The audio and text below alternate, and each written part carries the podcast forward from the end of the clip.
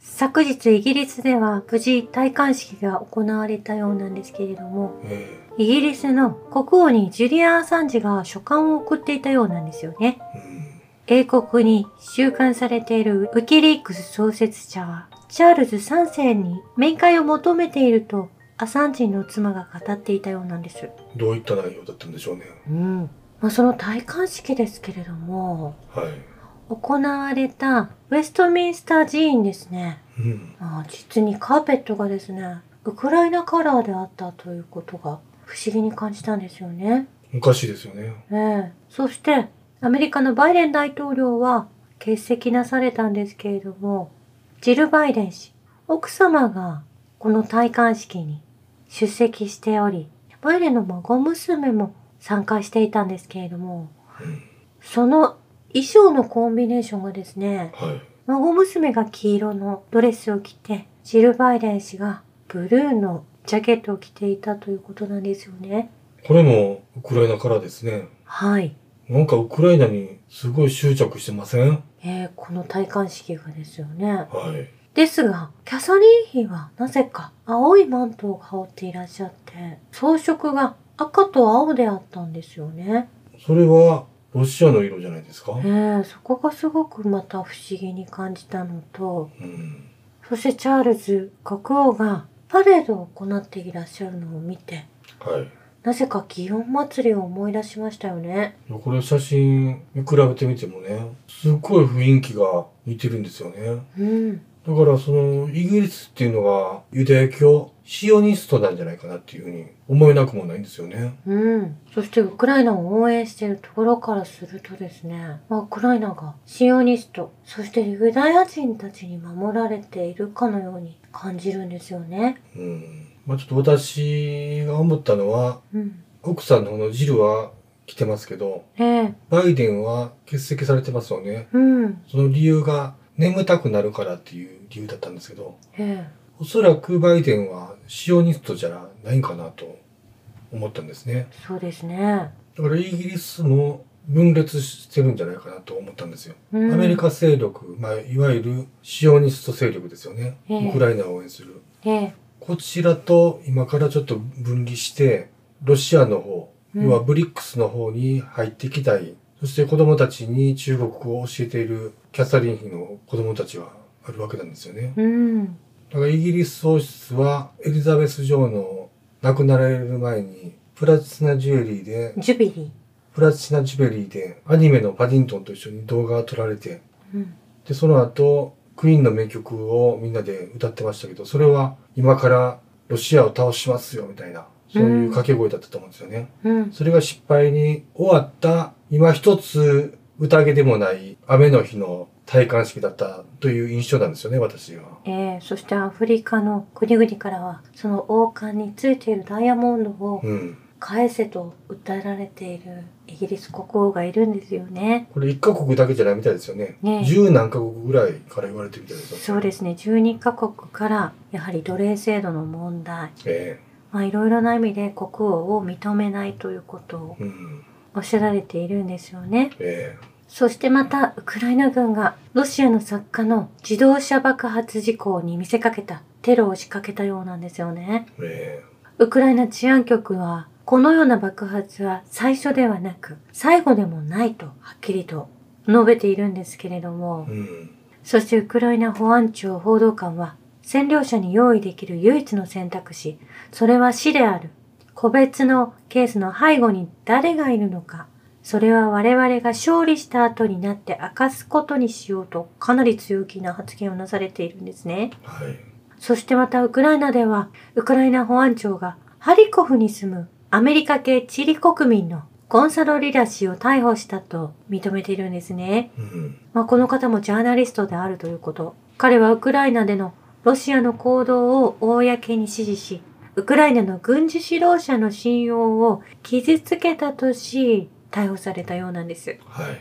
このようにロシア人作家を狙ったテロや、ロシア人のジャーナリストも狙われたわけなんですけれども、渡された人形が爆発するというね、カフェで。そのようにロシアを応援している活動家の方も狙ったり、もう数々のテロが行われてきたと思うんですよね、この1年で。そして社会的活動を標的とした一連のテロ行為を、まあ、このジャーナリスト今回捕まった方もそうなんですけれども、はい。アメリカ系チリ人なんですよね。うん。まあ、これをワシントンが非難していないことから、米国政府の関与が明らかであると。これは叱るべき国際的組織の沈黙は許されないとロシア外務省は伝えているんです。まあ、そのワシントンっていうのが、先ほど戴冠式でのカーペットが青と黄色ですよね。うん。そしてジル・バイデン、ウクライナの国旗と同じカラーですよね。ええというとこから、イギリスとワシントンっていうのは、同じ運命共同体っていうことですよね。ねえ。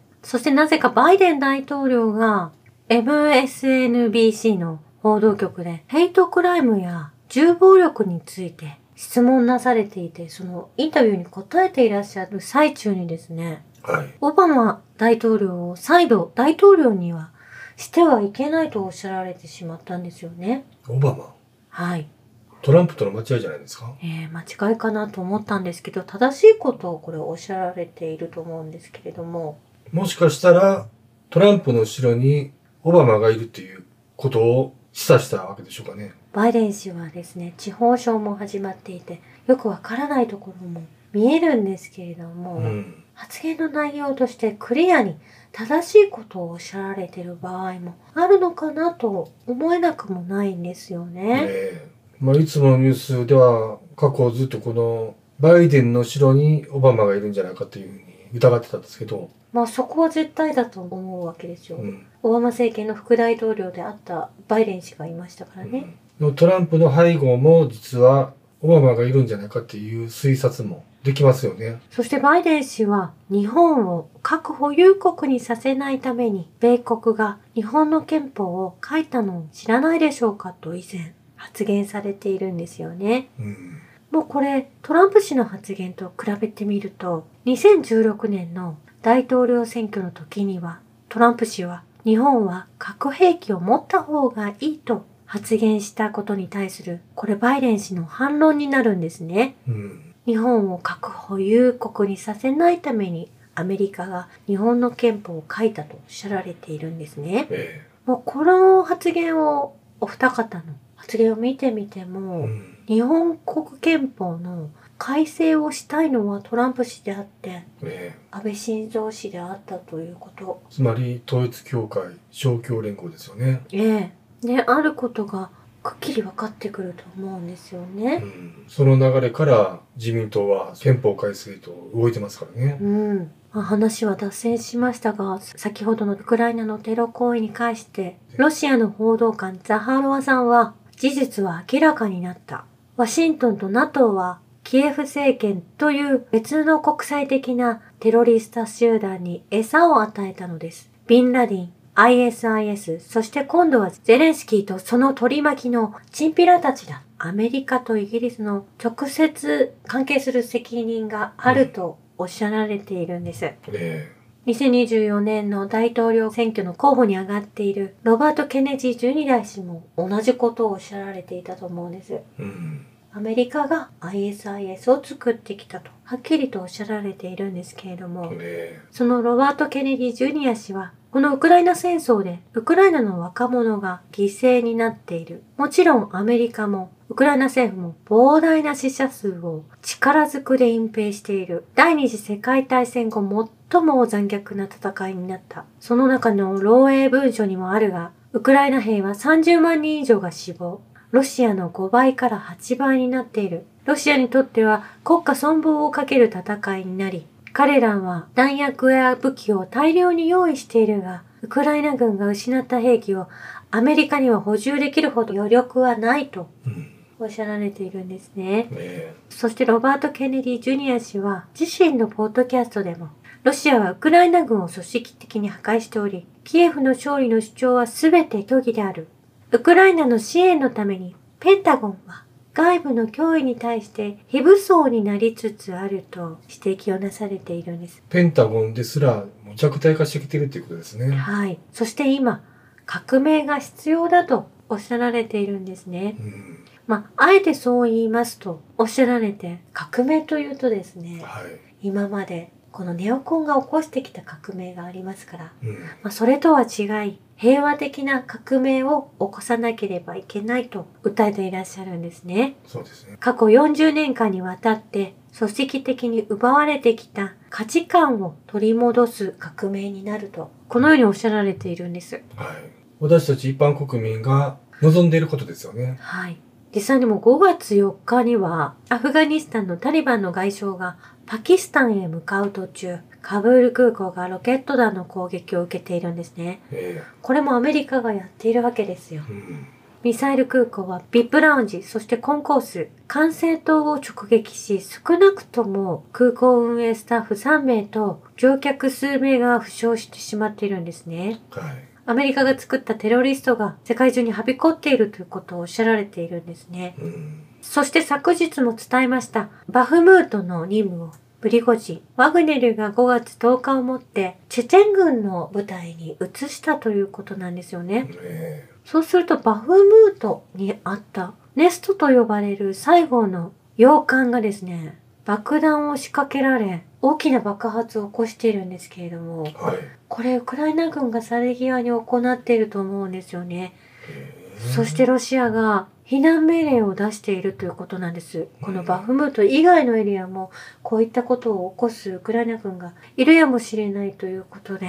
だからもうこれ戦争で負けてるのに、うん、まだテロ行為が続いてるわけですよね。ええそれは結局ゼレンスキーが売り渡したブラックロックの、ブラックロックなどの資産運用会社が未だにテロリストたちに資金提供してるってことですよね。まあ日本も含めですけれども、えまあですのでブラックロックに売り渡したというのがドネツクなども含まれているがためえに、うん。ゼレンスキーはお金を受け取ってるにもかかわらず、はい。ドネツク、ルガンスク、まあ、ロシア語話者の地域を明け渡さなければいけないという使命が残っているというふうにしか思えないんですよね。だから全然その、ドネツク、ルハンツクの攻撃がやまないのがななんでかなって思ったんですけども、そういうことだったわけですね。えーそういったことになると思うんですようね。ん。そういった話し合いがしっかりなされていない。えそして被害が広がっているのはとても、あの、見ていて辛いんですよね。えうん。まあ、ですのでラブロフ外相もおっしゃられていたようにこれは一旦話し合いをしなければ売り渡してしまった、だからもう、ロシアはシャワーとた立ち退いてくれっていうことですもんえね。えブラックロック側からすると。ええそれをウクライナ軍が、未だにテロ行為を続けている状況にあるっていうことですよえね。えこれ紛争ではなくほぼほぼテロ行為だと思うんですうん国民に何の罪もない、まあ、そういった方たちを狙っている意味が自分たちが土地を売ってしまってお金を手に入れてしまったがために、はい。ロシア人をどかさなければいけうんいけないというような状況だと思うんですよね。そういうことですそんなことが世の中でまかり通るのでしょうかというお話なんですよね。え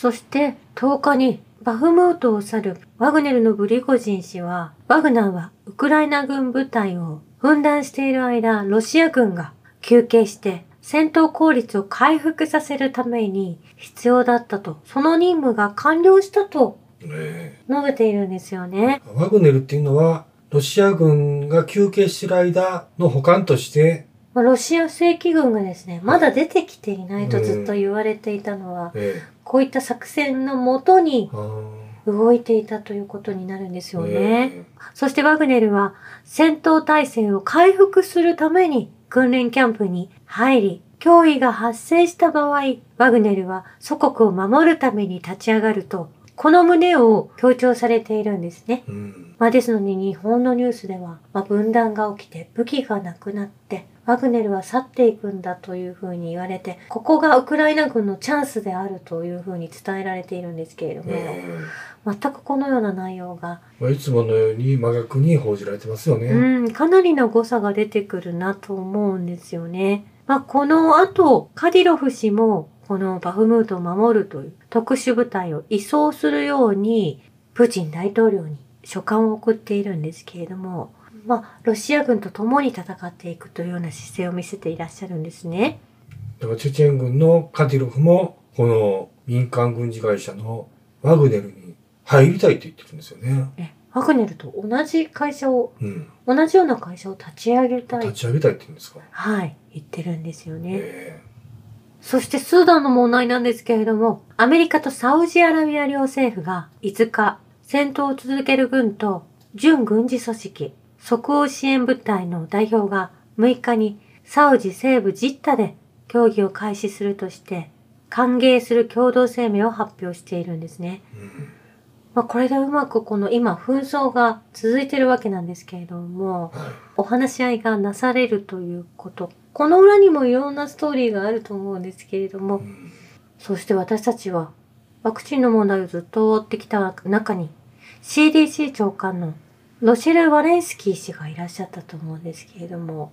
いつも発発言されるたびに何をおっしゃっているのかちょっとわからなかったんですけれどもあのワレンスキー氏が辞任されるというひょっとすると製薬会社に入るかもしれないという事例がたくさん今まであった中、天下りですね。ええ天下りされるんじゃないかとも言われているんですよね。うん。最近になりますけれども CDC はついに汚染されたポリオワクチンによって